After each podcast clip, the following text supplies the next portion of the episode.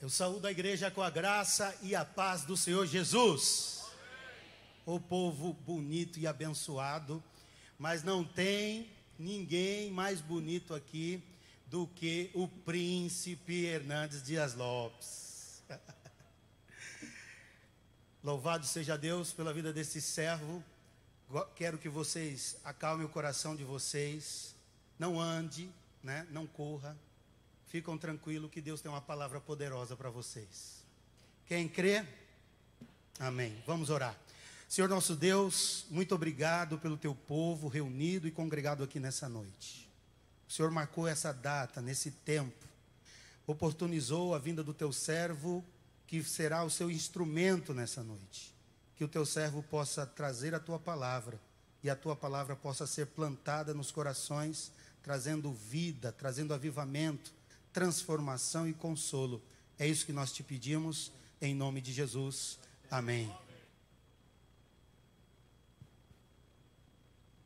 Irmãos amados, é um privilégio poder partilhar com vocês esse lindo encontro do povo de Deus. A minha alegria de ver a igreja de Cristo aqui reunida como um só povo, uma só família, um só rebanho. Na verdade, nós no céu não teremos uma denominação. Lá estará todo aquele que foi lavado no sangue do Cordeiro. E este é o povo que está aqui hoje, orando por avivamento, aguardando dos céus uma visitação poderosa do Espírito Santo. Eu quero compartilhar com vocês o texto que já foi lido em parte neste culto. Está em Isaías capítulo 44. Vou ler agora os versos 3 a 5 desse texto. Isaías 44, 3 a 5, que diz o seguinte: Porque derramarei água sobre o sedento, torrente sobre a terra seca, derramarei o meu espírito sobre a tua posteridade, e a minha bênção sobre os teus descendentes, e brotarão como a erva, como salgueiro junto às correntes das águas. Um dirá: Eu sou do Senhor. O outro se chamará do nome de Jacó. O outro ainda escreverá na própria mão: Eu sou do Senhor. E por sobrenome tomará o nome de Israel. Amém. Eu estava pregando há alguns anos em Salvador. E naquela ocasião, pregando sobre avivamento. Depois que terminou o culto, uma repórter da cidade estava lá para uma entrevista. E ela olhou nos meus olhos e me fez uma pergunta perturbadora. Ela me perguntou assim: O senhor crê no que prega? E eu disse: É claro, eu creio firmemente no que prego. E ela, um tanto quanto incrédula, me perguntou ainda: Mas o senhor crê que ainda hoje Deus possa trazer um avivamento? E impactar uma igreja, uma cidade, uma nação? Eu respondi para ela: Eu creio firmemente nisso. E ela disse: O senhor pode então, pelo menos, me dar alguma evidência? Eu respondi: Eu posso sim. E eu dei para ela dois exemplos. O primeiro deles, o que aconteceu na Inglaterra no século XVIII. Vocês bem sabem que, como fruto do racionalismo e do iluminismo europeu, uma onda de ateísmo varreu a Europa. Naquela ocasião, as igrejas estavam vazias. Naquela ocasião, na Inglaterra, a violência, a iniquidade prevalecia. Para vocês terem uma ideia, em Londres, de cada seis casas, um era um prostíbulo. A jogatina, a roubalheira, o crime crescendo, as igrejas vazias, pregadores descomprometidos pregavam sermões mortos para auditórios vazios e sonolentos e desciam dos púlpitos para se embriagar nas mesas de jogo. A igreja parecia um vale de ossos secos. Ninguém acreditava que a igreja pudesse ressurgir-se das cinzas. Quando todos, entretanto, apostavam no fracasso da igreja, Deus levantou um grupo de estudantes da Universidade de Oxford para orar por avivamento. Dentre eles estava João Wesley, George Whitfield. E eles oravam, e eles choravam, e eles confessavam os seus pecados. E eles clamavam por uma restauração da igreja. E foi numa dessas reuniões de oração, exatamente no dia 31 de dezembro de 1739, às três horas da madrugada, que os céus se fenderam naquela reunião, o Espírito Santo foi derramado, e aqueles jovens foram tomados pelo Espírito, cheios do Espírito, e se levantaram para pregar com grande poder. As igrejas vazias ficaram lotadas, as praças ficavam lotadas, pessoas disputavam espaço nas praças para ouvir a palavra de Deus. Este avivamento varreu toda a Inglaterra, centenas de milhares de pessoas salvas. E mais tarde, os historiadores afirmaram que foi este avivamento inglês que salvou a Inglaterra do banho de sangue da Revolução Francesa. Mas eu citei para aquela repórter um exemplo mais contemporâneo. Eu falei para ela o que aconteceu na Romênia. Muitos de vocês acompanharam que a Romênia viveu longos anos debaixo de um governo ditador, carrasco, perverso, chamado Ceausescu e a sua mulher.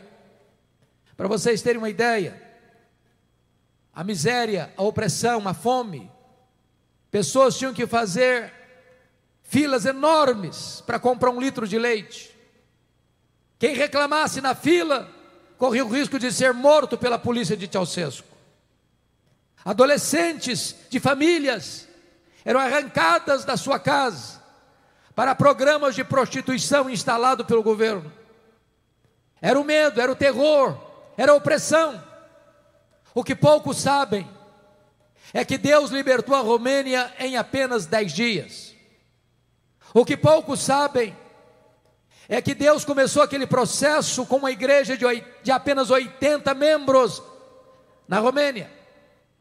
Tudo começou no dia 15 de dezembro de 1989, quando a polícia de Ceausescu cercou a casa do pastor Toderic na cidade de Timisoara para expulsá-lo da cidade.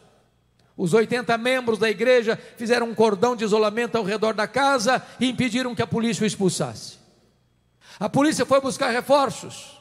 Os crentes da cidade se uniram. À boca da noite, um jovem batista comprou velas e as distribuiu para os crentes ao redor da casa. Quando a polícia chegou com as suas armas pesadas e começou a atirar impiedosamente nos crentes, deram um tiro na perna desse moço batista. Correram com ele para o hospital para amputar-lhe a perna, para salvar-lhe a vida. Quando ele estava no seu leito de dor, alguém se aproxima e pergunta: Você está arrependido, jovem? Ele respondeu: Não, eu não estou arrependido.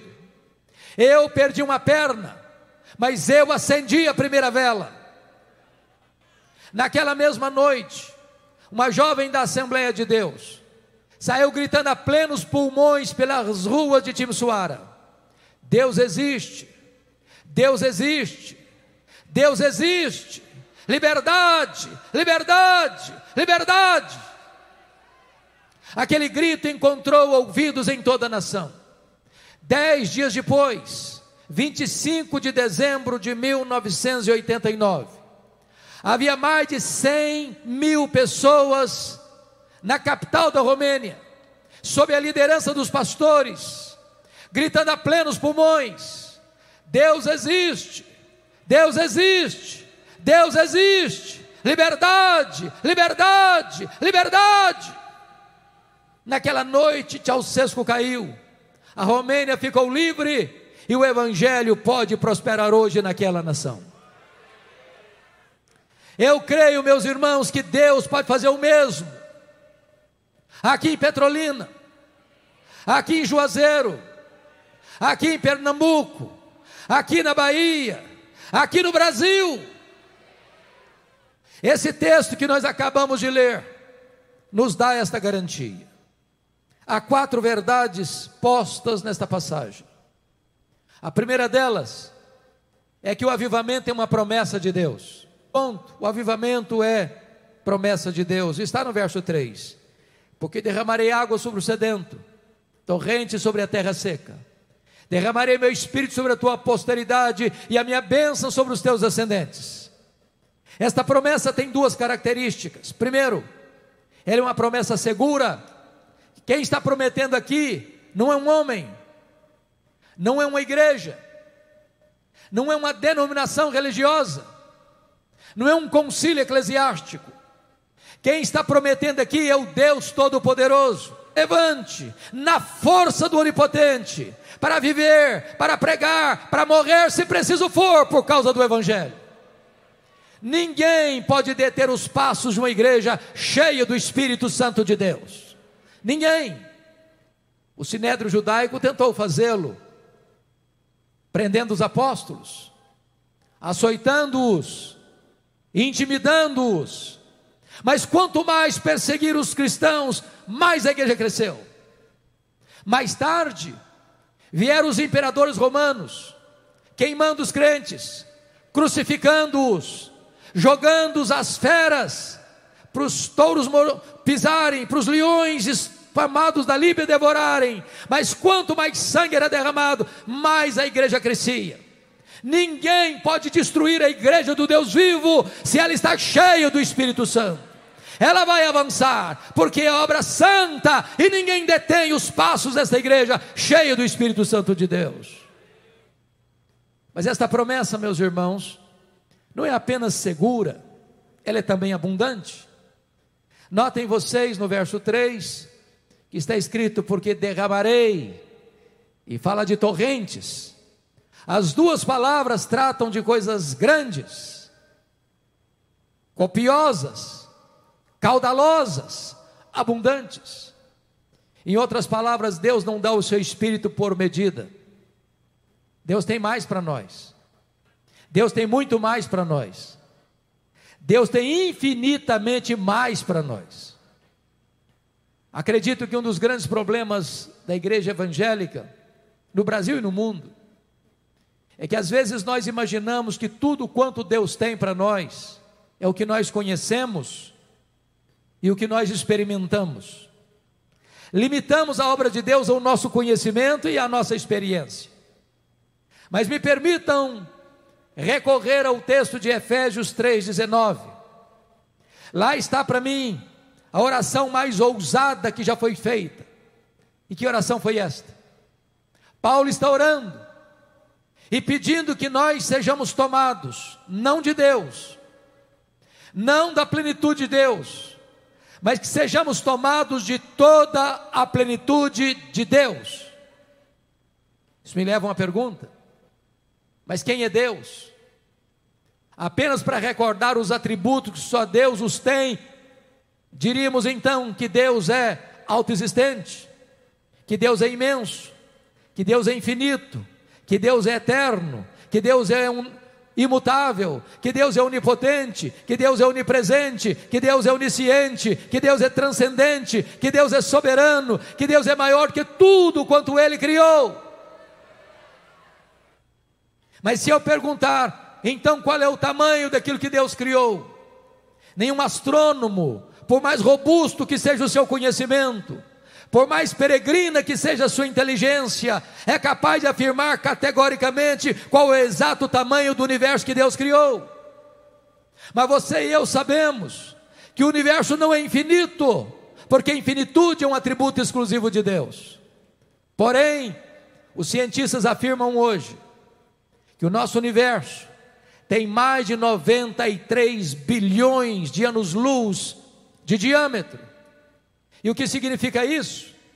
Significa que se você voasse a velocidade da luz, 300 mil quilômetros por segundo, nessa velocidade, você demoraria mais de 93 bilhões de anos para ir de uma extremidade à outra deste universo.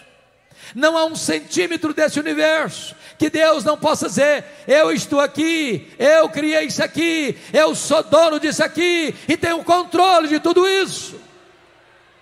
Deus é maior do que o universo que Ele criou. E agora Paulo está orando para que você e eu, frágeis vasos de barro, sejamos tomados de toda a plenitude de Deus. Talvez você pense, talvez Paulo estava delirando, ele estava preso quando escreveu essas palavras, mas para que você não pense assim, no verso seguinte, verso 20 de Efésios 3, ele diz: Ora, há aquele que é poderoso para fazer não mais, não muito mais, mas para fazer infinitamente mais do que tudo quanto pedimos ou pensamos conforme o seu poder que opera em nós. A Ele seja a glória na igreja e em Cristo Jesus, agora e pelos séculos dos séculos. Igreja de Deus aqui reunida, Deus tem mais para nós, Deus tem infinitamente mais para nós, Deus tem torrentes caudalosas do seu espírito para derramar sobre a sua igreja. É promessa, e promessa segura e promessa abundante. Mas há uma segunda verdade nesse texto que eu gostaria de tratar. O avivamento é também, meus amados, necessidade da igreja. Volte os seus olhos de novo comigo para o versículo 3: Porque derramarei água sobre o sedento, torrente sobre a terra seca, derramarei meu espírito sobre a tua posteridade e a minha bênção sobre os teus descendentes. Há muitos símbolos do Espírito Santo na Bíblia como o vento, como o hálito, como o azeite, como a pomba, como o fogo, como a água. Por que que aqui a água é escolhida como símbolo do Espírito Santo? Para nos ensinar algumas verdades. Primeira verdade: não tem vida sem água. Você pode ter o melhor terreno, você pode ter a melhor semente, você pode ter os melhores insumos, você pode ter a melhor tecnologia. Se não tiver água, a semente morre mirrada no ventre da terra. O que significa isso? Você pode ter templos bonitos, você pode ter pregadores informados, eloquentes, você pode ter músicos de qualidade excelente. Você pode ter as melhores técnicas de comunicação. Sem o Espírito Santo, não tem vida na igreja. Nós poderíamos reunir todo o nosso conhecimento, toda a nossa tradição, todo o nosso conhecimento de tecnologia, todas as nossas técnicas de comunicação, poderíamos ter toda a eloquência dos anjos sem o Espírito Santo, não tem sequer uma conversão. Só o Espírito Santo pode dar vida, só o Espírito Santo pode regenerar, só o Espírito Santo pode santificar, só o Espírito Santo pode ser derramado para dar poder à igreja, para pregar o Evangelho até os confins da terra. Nós precisamos do Espírito Santo. Mas irmãos, a água é necessária também para purificar. E nós sabemos de um algo maravilhoso nas Escrituras: é que se as chuvas do avivamento ainda não chegaram, se as torrentes ainda não caíram, é porque tem um obstáculo no caminho. Porque entre as chuvas do avivamento e a terra seca, há um impedimento, irmãos. E o que é que está retardando as chuvas? O que é que está retardando o avivamento? Por que, que nós lemos sobre ele? Oramos por ele, pregamos acerca dele, e ele ainda não veio. Por que, que outros povos já experimentaram, já viveram isso, e ainda não chegou aqui? É que existe um obstáculo no caminho. E esse obstáculo chama-se pecado. Antes de Elias subir para o cume do Carmelo, para orar pelas chuvas. Ele removeu o Baal, ele tirou o Baal do lugar. Não adianta dar outros nomes a Baal, não adianta dar roupagens novas a Baal. Enquanto Baal não for removido, as chuvas não descem.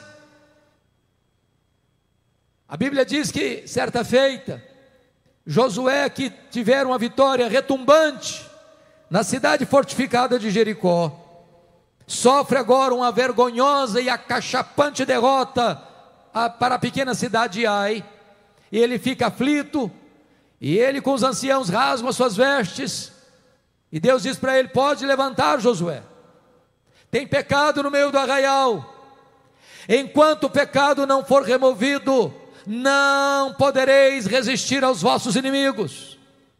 Enquanto o pecado não for removido, eu não serei convosco. Meus irmãos, o maior problema da igreja não é a fúria de Satanás. O maior problema da igreja é a ausência de Deus. Se Deus é por nós, quem será contra nós? Se a igreja está cheia do Espírito Santo, se a igreja tem a, o sorriso do Pai, se a igreja está com sede do eterno, se a igreja está removendo o pecado, tirando o pecado, afastando o pecado, santificando a sua vida, então as maravilhas de Deus vão de vir. A Bíblia diz: santificai-vos, porque amanhã o Senhor fará maravilhas no meio de vós. Mas quando você olha hoje, muitas vezes, no meio do povo de Deus, aos mesmos pecados, presentes na vida daqueles que nunca nasceram de novo. O índice de divórcio no meio do povo de Deus quase é o mesmo lá fora. O índice de rapaz e de moça que vai para a cama no namoro é quase o mesmo lá fora. O índice de gente que mente, que nem é honesta nos seus negócios, é muito comum entre aqueles que são chamados povo de Deus, a não ser que nós nos arrependamos a não ser que nós emendemos o nosso caminho, a não ser que nós nos voltemos para o Senhor, as chuvas do avivamento serão retidas. Aquilo que já foi lido aqui hoje, se o meu povo, que se chama pelo meu nome, se humilhar e orar e me buscar e se converter, e se converter dos seus maus caminhos, então eu virei dos céus, perdoarei os seus pecados e sararei a sua terra. É hora da igreja brasileira se converter ao Senhor, se voltar para o Senhor, chorar pelos seus pecados, acertar a sua vida com Deus. E então o Senhor a visitará com um poderoso avivamento espiritual. Mas eu, meus amados, eu quero trazer uma terceira verdade nesse texto. Primeiro, que o avivamento é uma promessa de Deus. Segundo, é que o avivamento é uma necessidade da igreja. Mas há uma terceira coisa nesse texto. O avivamento deve ser buscado pela igreja. Volte os olhos comigo, por favor, para o versículo 3 outra vez. Porque derramarei água sobre o sedento, torrente sobre a terra seca, derramarei, derramarei meu espírito sobre a tua posteridade, e a minha vida sobre os teus, minha bênção sobre os teus ascendentes. Tem duas palavras que eu chamo a atenção aqui. Primeiro, terra seca. Segundo, sedento. Eu prego já há 15 anos na abertura de uma das maiores conferências do Brasil, em Campina Grande, na Paraíba. Sempre ocorre no período chamado de carnaval. Algumas vezes eu chego lá, meu coração aperta, porque a terra está nua, rachada, bramando por chuva e o gado está morrendo de fome e de sede. A terra está clamando por chuva. Você bem sabe que sede é diferente de fome. Se você está com fome e você não se alimenta na hora devida, seu estômago dói. Mas se você não se alimenta, na hora a dor vai embora. E você jejua um dia, e você jejua dois dias, e você jejua uma semana, e você jejua duas semanas, e você jejua um mês, mas não é assim com a sede. A sede é implacável, a sede tortura você, a sede esmaga você, a sede seca você, a sede mata você. Sabe quando a igreja vai experimentar um avivamento, irmãos? É quando a igreja tiver sede de Deus, desesperadamente desejando Deus.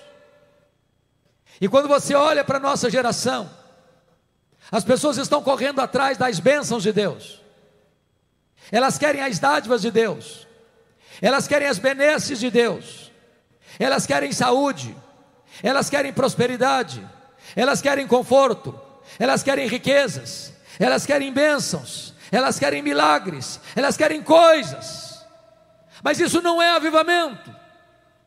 Avivamento é sede de Deus. Deus é melhor do que suas dádivas. O doador é melhor do que as dádivas. Avivamento é quando a igreja quer Deus, muito mais do que as bênçãos de Deus. É por isso, irmãos, que nunca houve na história, nem bíblica, nem na história da igreja, nenhum avivamento que não tenha sido precedido por oração, oração, oração. Deus derrama torrentes sobre a terra seca. Deus derrama água, é sobre o sedento. Muitas igrejas hoje estão com a síndrome de Laodiceia. Estou rica, abastada, e não preciso de coisa nenhuma. Avivamento vem para um povo desesperado. Avivamento vem para um povo que não suporta mais viver sem Deus. Avamento vem, meus irmãos, quando a igreja anseia pela glória de Deus, mais do que pela, pela própria vida. Eu tive a bênção de visitar a Coreia do Sul há alguns anos. Vocês bem sabem que a igreja presbiteriana lá na Coreia do Sul chegou lá 28 anos depois que chegou aqui no Brasil. Se nós pudéssemos reunir todos os presbiterianos do Brasil, nós não teríamos hoje 2 milhões de membros, de todos os ramos. Não teríamos. Lá na Coreia, eles têm mais de 10 milhões de membros. Lá na Coreia, eles representam 23% da população e 70% dos evangélicos do país. Estivemos lá visitando igrejas de 5 mil membros, de 12 mil membros, de 30 mil membros, de 55 mil membros, de 80 mil membros. E em todas essas igrejas que passamos, fizemos a mesma pergunta: qual é a causa principal do crescimento desta igreja? E a resposta foi: oração, oração, oração. Meus amados, nenhuma igreja, presbiteriana ou batista ou Assembleia de Deus, lá na Coreia, é organizada sem ter uma reunião diária de oração pela madrugada.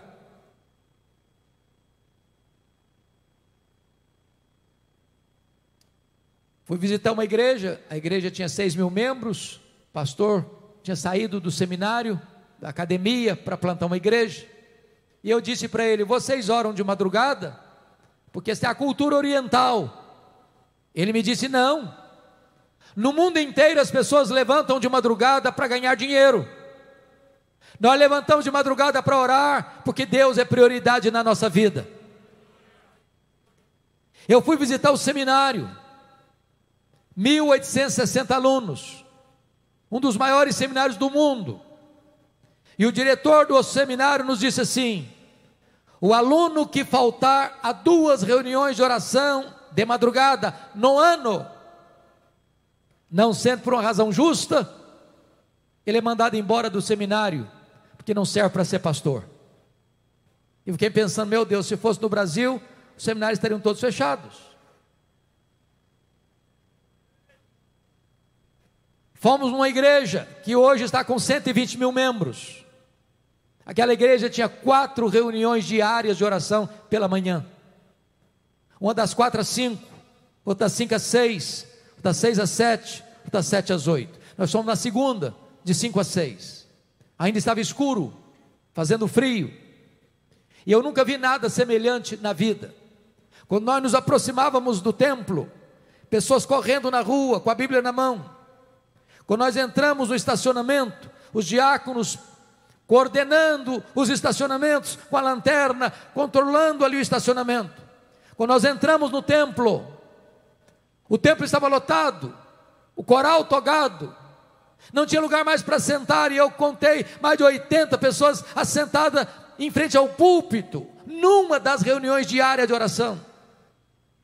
Quando aquele povo começou a orar, a sensação que eu tive é que os céus haviam se fendido e Deus havia descido naquele lugar.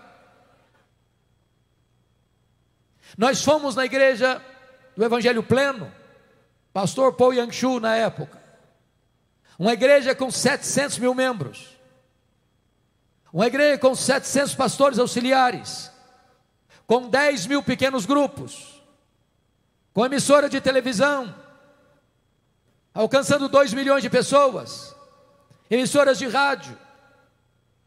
E ali nós vimos algo inusitado, porque o pastor Paul, na época, estava dando uma palestra para sua liderança, enquanto nós ouvimos um dos seus pastores auxiliares ministrar para nós. Quando ele terminou de pregar, ele fez uma oração de 40 minutos. Mas quando ele foi dar uma entrevista para 80 pastores brasileiros, ele deu uma entrevista de quatro minutos. E muita gente ficou com raiva. E ele estava nos ensinando uma lição.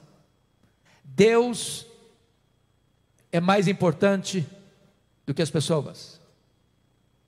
Se nós não entendermos isso, nós daríamos uma entrevista de 40 e faríamos uma oração de quatro.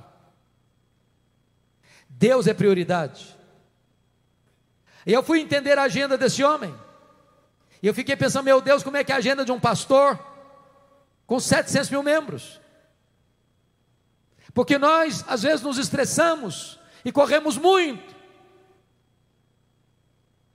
E eu fiquei chocado quando ouvi dele e li nos seus livros que ele gastava, porque já é falecido, ele gastava apenas 30% do seu tempo para administrar essa igreja e 70% do seu tempo para buscar a Deus em oração e estudar a palavra. Aí eu comecei a entender que Deus é prioridade. Meus irmãos, nós estamos dispersos demais, ocupados demais, correndo demais, buscando coisas que não são prioridade. É preciso que a igreja comece a ter sede de Deus, a ansiar por Deus, a buscar a presença de Deus nas vigílias de oração, nas madrugadas com Deus. Se nós queremos verdadeiramente a Viva Sertão, não é uma conferência, não é um congresso, não é uma palestra, não é um culto na praça, não é apenas um clichê ou uma propaganda bonita. Nós precisamos nos humilharmos diante de Deus e clamarmos aos céus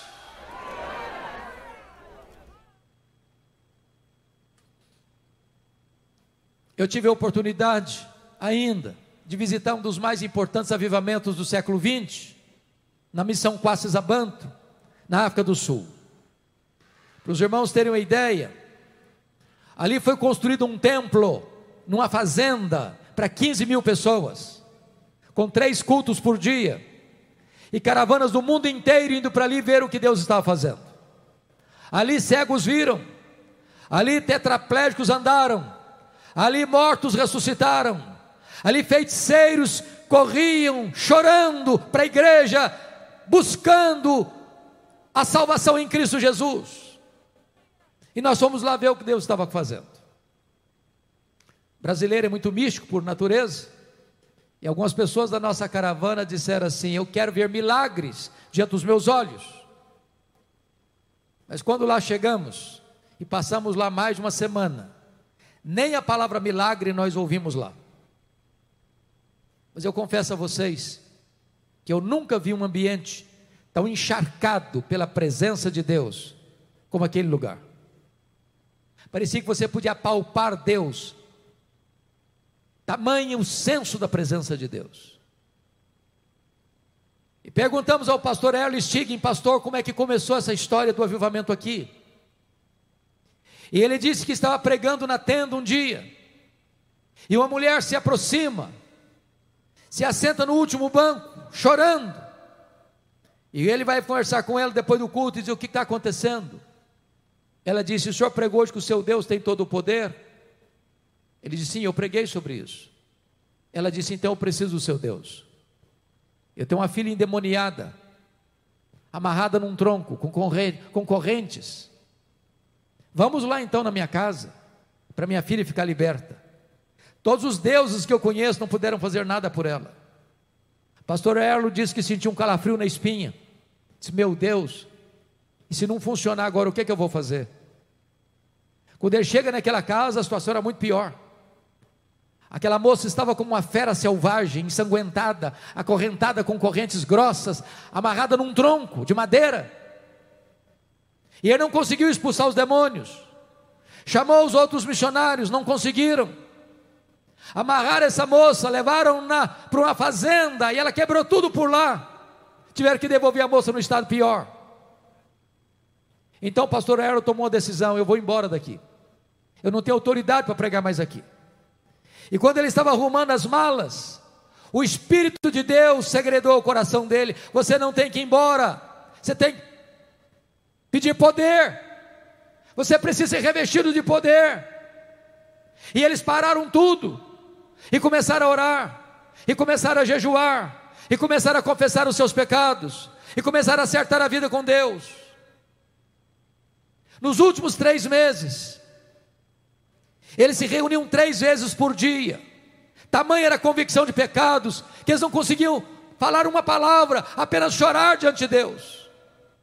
Depois de três meses de lágrimas, numa reunião de oração de manhã, o Espírito Santo foi derramado sobre eles. A primeira coisa que fizeram foi ir lá na casa daquela moça e, na autoridade do nome de Jesus, libertá-la do poder dos demônios. Quando eles perceberam, os feiticeiros da região vinham correndo, chorando, confessando seus pecados. Quando os missionários acordavam de manhã, tinha 5, 10, 15, 20 na porta de cada um, com pressa para acertar a vida com Deus. Deus começou a fazer maravilhas, os céus se fenderam, cegos começaram a ver, tetraplégicos começaram a andar. Eu ouvi o testemunho da regente do coral, que ficou 17 horas no caixão, quando estava sendo levada para o cemitério, Jesus a levantou da morte. Você pode conhecer esses fatos com um livro publicado em língua portuguesa, Reavivamento na África do Sul. Se você tem acesso à língua inglesa, uma obra muito mais completa com todos esses dados, God Among the Zulus, Deus entre os Zulus de Kurt Koch. Meus irmãos, o Deus que fez é o Deus que faz. Ele é o mesmo ontem, ele é o mesmo hoje, ele é o mesmo para sempre. Ele está mais interessado em avivar a sua igreja do que nós em receber avivamento. Mas é preciso que a igreja seja uma terra sedenta, é preciso que a igreja clame por Deus, anseie por Deus, mais do que pelas bênçãos de Deus. Mas eu quero encerrar, trazendo o quarto e último ponto. Primeiro, o avivamento é promessa de Deus. Segundo, o avivamento é necessidade da igreja. Terceiro, o avivamento deve ser buscado pela igreja. Quarto, o avivamento traz resultados extraordinários para a igreja. E o primeiro resultado é o crescimento numérico exponencial. Olha o versículo 4. E os teus descendentes brotarão como a erva, como salgueiro junto às correntes das águas. Oh irmãos, Deus pode fazer mais num dia de avivamento que nós conseguimos em anos de trabalho na força do braço da carne. Precisamos de um avivamento. Quantas vezes, queridos, pregamos anos e anos, sem ver o impacto do Evangelho? Milhares de pessoas passando na frente dos nossos templos não são atraídos. Igrejas que passam anos sem ver este mover de Deus, trazendo salvação profusa, abundante, como está escrito aí: os teus descendentes brotarão como a erva, como salgueiro, junto às correntes das águas. Como eu anseio ver isso, porque em tempos de avivamento, O Espírito Santo sopra lá no campo de futebol, lá no bar da esquina, lá na boate, lá no prostíbulo. E as pessoas são tomadas de convicção de pecado, elas têm pressa para acertar a vida com Deus. É o Espírito Santo que sopra, e ele sopra onde quer. Ele sopra onde você e eu não sopraríamos. E Ele é poderoso porque Ele sopra onde quer. Ninguém resiste à voz do Espírito Santo de Deus quando Ele sopra. Boa.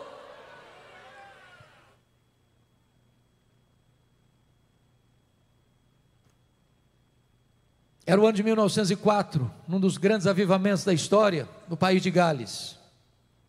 Naquela época, o país de Gales, muito parecido com o Brasil, os estádios de futebol estavam lotados, mas muitas igrejas fracas. A jogatina, a embriaguez. E Deus começa um avivamento naquele país com um adolescente. E nós temos adolescentes aqui. Eu quero dizer para você que os avivamentos nem sempre passam pelas vias oficiais, por grandes líderes, por grandes pastores, o Espírito Santo é livre, ele sopra onde quer. Ele pode visitar hoje um adolescente aqui. Ele pode levantar hoje uma mulher aqui. Ele pode fazer o que nós jamais esperaríamos que ele fizesse. E então, um jovem chamado Evan Roberts, adolescente, entrou no gabinete do seu pastor um homem já idoso. E quando ele entra no gabinete, o seu pastor está prostrado, com o rosto no chão, chorando, orando e dizendo: Meu Deus, dobra minha vida, oh meu Deus, dobra minha vida, meu Deus, dobra minha vida. E esse menino saiu dali impactado. E ele pensou: Meu Deus, se o meu pastor precisa ser dobrado, eu preciso ser moído. E ele estava estudando numa cidade vizinha. E no domingo ele foi para a igreja. E enquanto o pastor pregava, o coração dele ardia. Para voltar para sua cidade, a cidade de Lagor. E começaram a reunião de oração com os jovens da sua igreja. Terminado o culto, ele foi procurar o pastor e perguntou: Pastor, eu preciso de orientação. Enquanto o senhor pregava, o meu coração ardia para voltar para minha cidade para começar uma reunião de oração amanhã, segunda-feira, mas eu não, me, eu não sei discernir bem isso, se isso é voz de Deus ou voz do diabo. O pastor disse: Meu filho é para orar? Então, para voltar, é Deus está falando. Já manda ninguém orar, não. Para voltar, que é Deus falando com você. E ele voltou na segunda-feira, reuniu os jovens da sua igreja, e sete horas da noite começaram a reunião, que foi até as dez e meia. Na terça-feira a igreja estava em peso. Na quarta-feira, uma multidão para encurtar a conversa, no sábado, a cidade fechou o comércio mais cedo, porque ninguém queria outra coisa na cidade a não ser buscar a presença de Deus. Seis meses, mais de 100 mil pessoas convertidas. Este avivamento, avivamento chegou às universidades americanas. Este avivamento chegou em Xangai, na China. Este avivamento atingiu também a Coreia. E Deus moveu o seu espírito salvando centenas de milhares de pessoas, porque um adolescente se dispôs a buscar a Deus. E os descendentes de Abraão foram brotando como salgueiros junto às correntes das águas. Eu anseio por isso, irmãos. Eu espero isso. E a minha oração é que a igreja do sertão clame pela chuva do Espírito muito mais do que clamando pelas chuvas que vêm dos céus para regar a terra, nesta região tão próspera, que você e eu ansiemos pela presença dessa chuva do Espírito de Deus, que vai fazer reverdecer a nossa vida e frutificar a nossa alma para a glória de Deus. Mas há um segundo resultado. O primeiro é um crescimento numérico explosivo da igreja. Segundo, é um testemunho ousado dos crentes. Veja o verso 5. Um dirá: Eu sou do Senhor. O outro se chamará do nome de Jacó. Outro escreverá na própria palma da mão: Eu sou do Senhor, e por sobrenome tomará o nome de Israel. O Instituto Moody concluiu que apenas 5% dos crentes já levaram uma pessoa a Cristo. Em tempo de avivamento, isso não acontece, irmãos. Todos se levantam. Crianças se levantam, adolescentes se levantam, jovens se levantam, homens e mulheres se levantam, velhos se levantam, doutores se levantam, analfabetos se levantam, empresários se levantam, empregados se levantam, e todos começam a dizer: Eu sou do Senhor, eu sou do Senhor, eu sou do Senhor, eu sou do Senhor, eu sou do Senhor, eu sou do Senhor, e esta mensagem sai numa velocidade, um rastilho de pólvora, e alcança a cidade, e alcança a nação, e milhares e milhares de pessoas vão sendo salvas.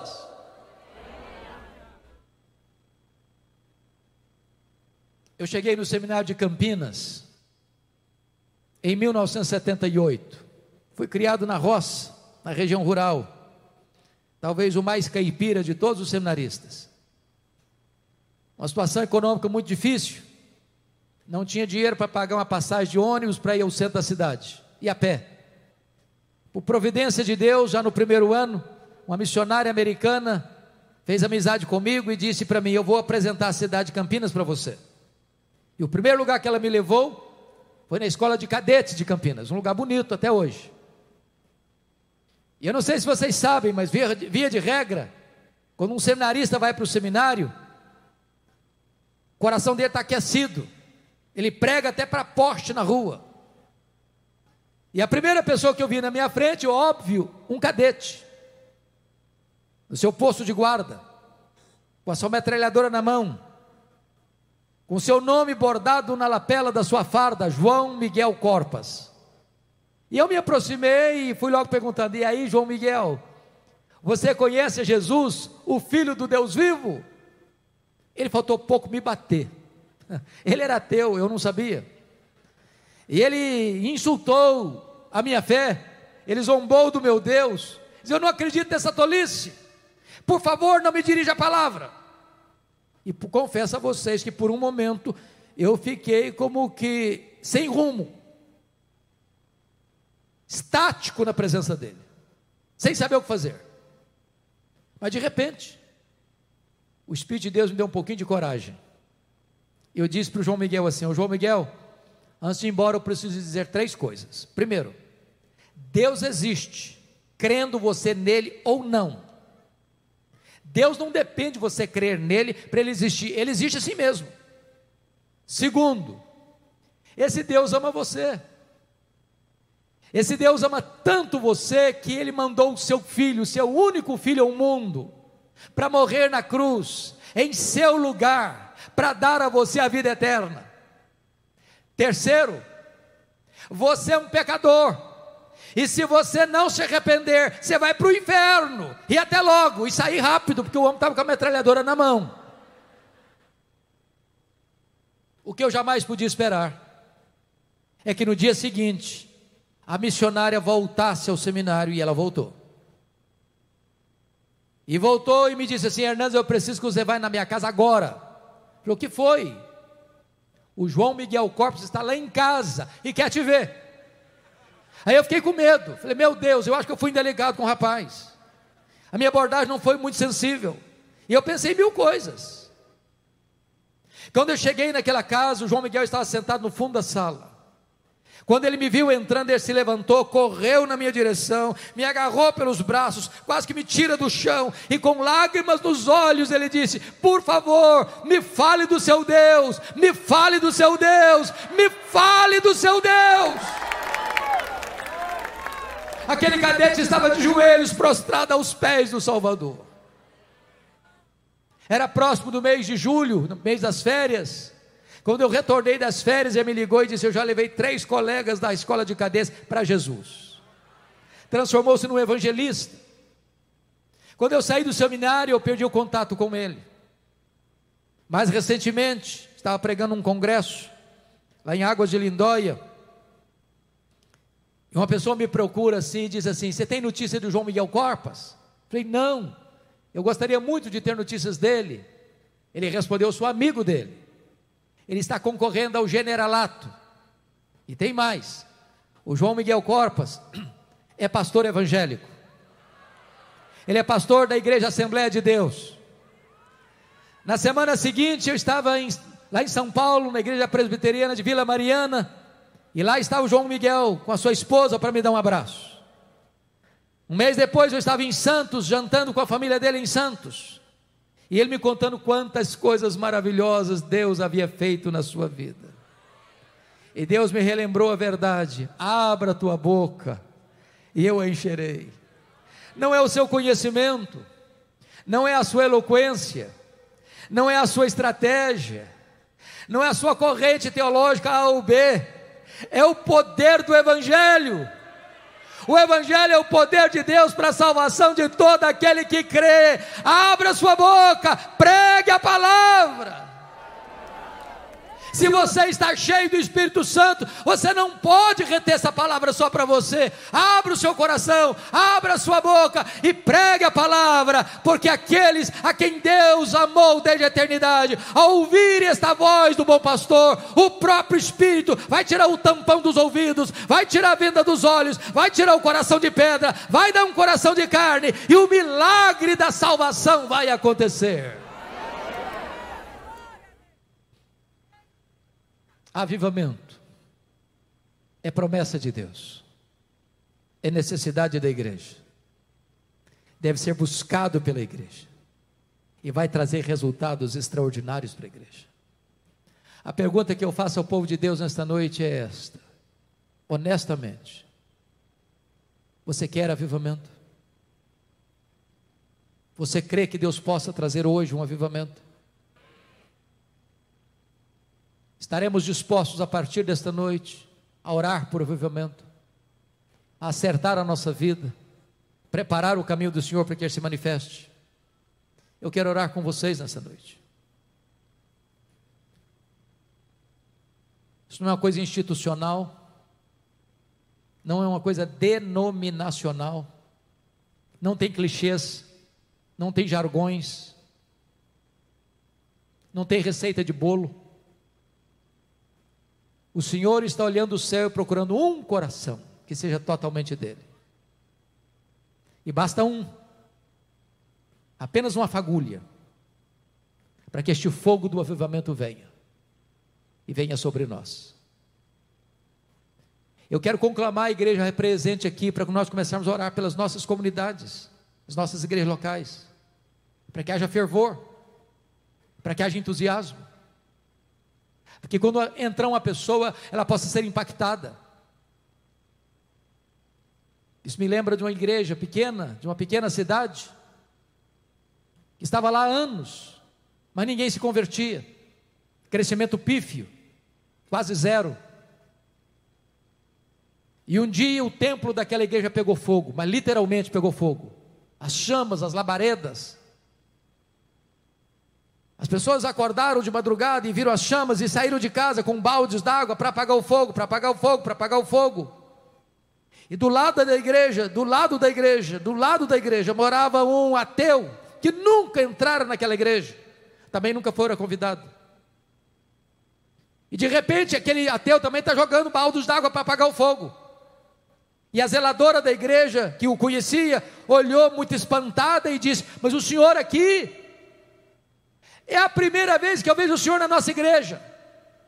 E ele respondeu: Mas também é a primeira vez que essa igreja pega fogo. E eu não estou falando de fogo estranho. E eu não estou falando de fogo fabricado. Eu estou falando do fogo do Espírito de Deus. Se nós começarmos a arder, meus irmãos, como graveto seco, até lenha verde vai começar a arder. Quando perguntaram para Mude, Mude, como é que começa um avivamento? Ele respondeu: acenda uma fogueira no púlpito. Precisamos orar pelos nossos pastores, precisamos orar pelos nossos púlpitos, precisamos orar para que cada culto seja uma labareda de fogo a aquecer o coração, a inflamar a alma, que cada pessoa que entrar ali seja impactada com o poder do Evangelho. E se você que está aqui hoje quer avivamento, anseia por isso, eu quero orar agora com você e por você. Se você deseja isso, sinceramente, diante de Deus, coloque-se em pé onde você está e eu quero orar por você.